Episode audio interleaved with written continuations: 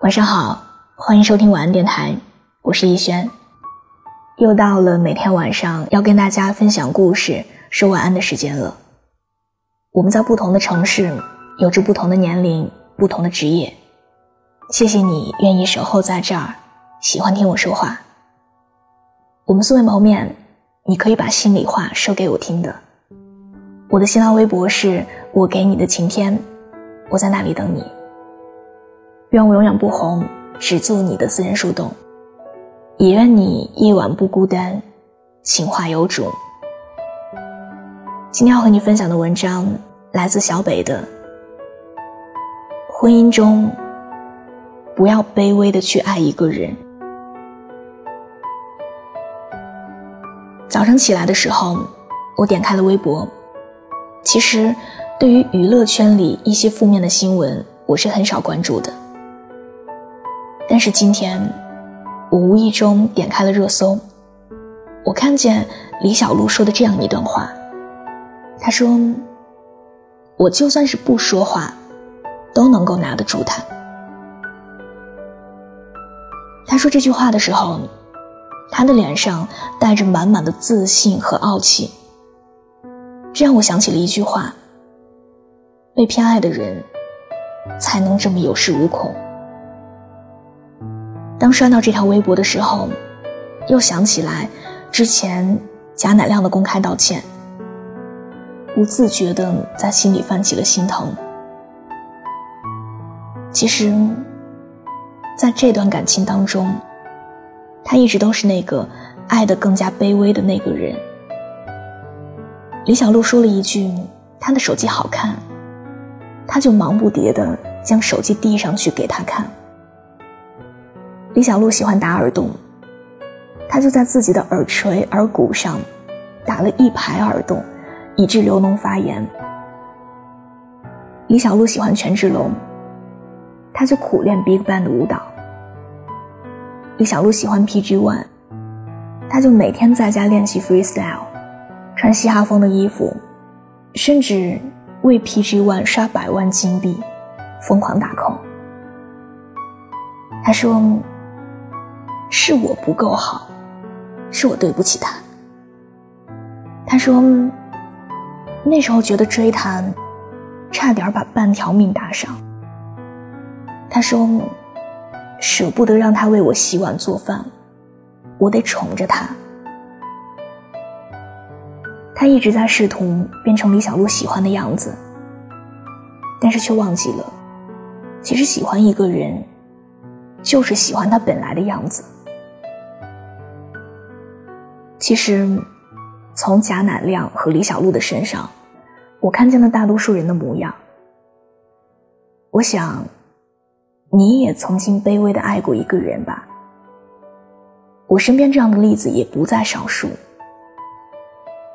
之前认识一个女孩，喜欢一个男生，喜欢了三年，其中两年都是单相思。可能是后来。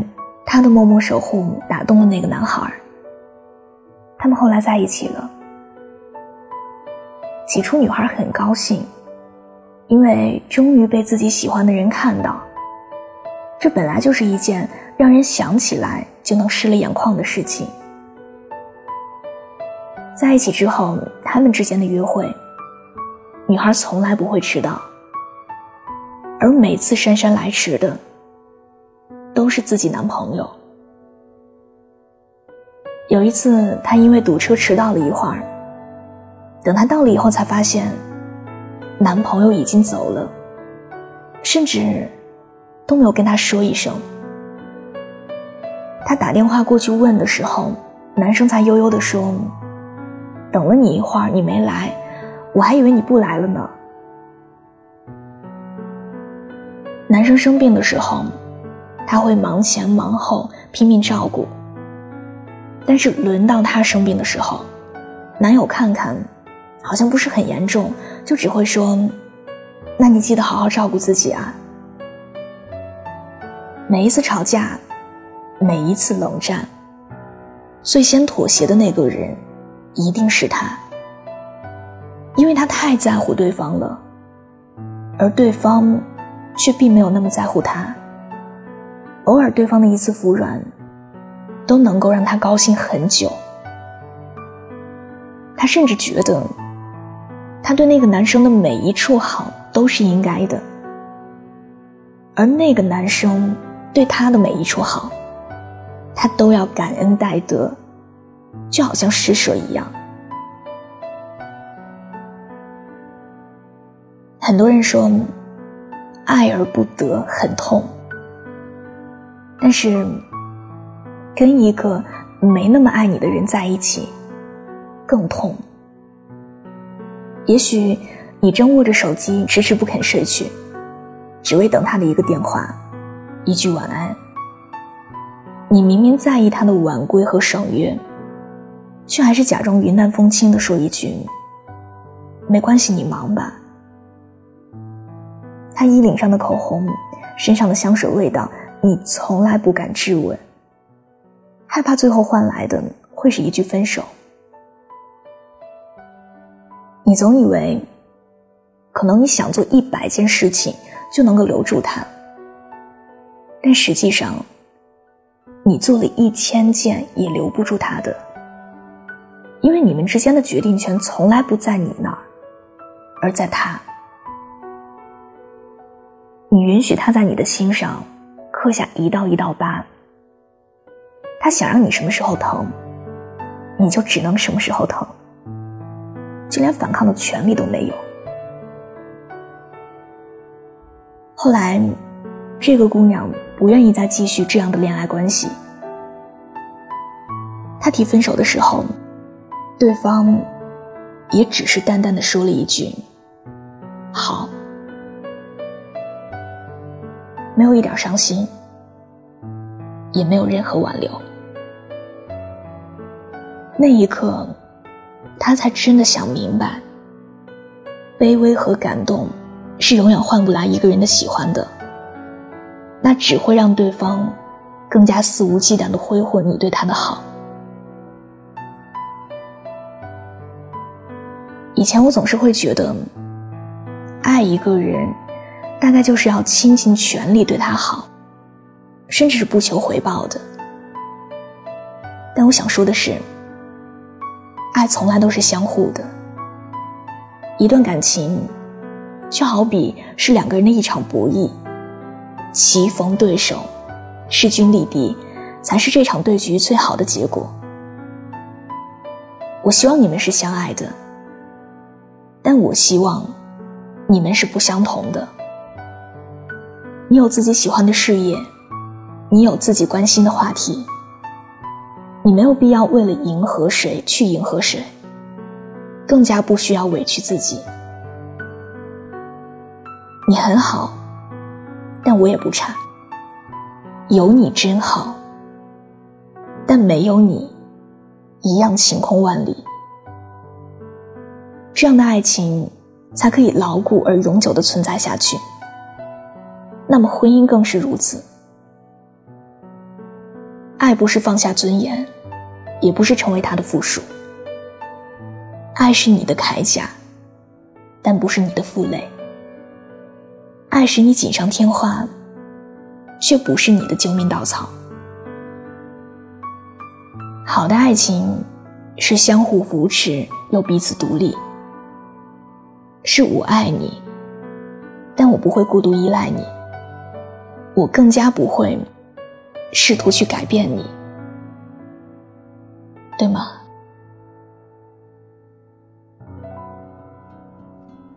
晚安。